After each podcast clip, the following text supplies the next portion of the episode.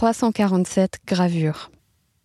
Entre le 16 mars et le 5 octobre 1968, soit un peu moins de sept mois, dans la villa Notre-Dame de Vie où il est installé à Mougins, Picasso réalise une suite de 347 gravures qui sont imprimées au fur et à mesure par Cromlink dans l'atelier d'imprimeur qu'il a installé euh, non loin de là.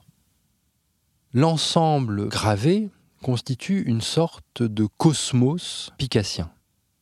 La plupart des thèmes chers à l'artiste, thèmes sur lesquels il est revenu euh, tout au long de sa vie et de son œuvre, sont ici comme euh, condensés.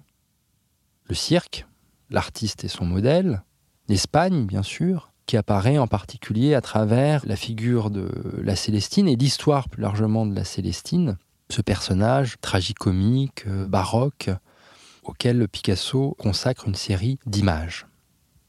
On retrouve aussi une autre figure d'artiste, le peintre Raphaël, qui apparaît ici dans une situation assez scabreuse, avec euh, la Fornarina, parfois épiée d'ailleurs par le pape. Les 347 gravures sont aussi un tour de force technique.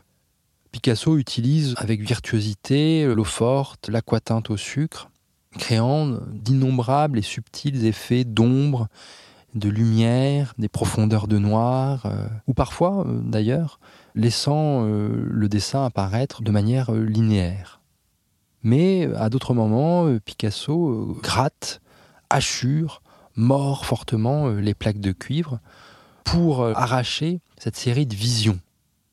Cette série des 347 gravures donne forme à une fascinante euh, comédie humaine, une série d'images, un théâtre imaginaire, féerique, burlesque, dans lequel se croisent des dizaines, des centaines de personnages qui constituent une sorte de monde en soi.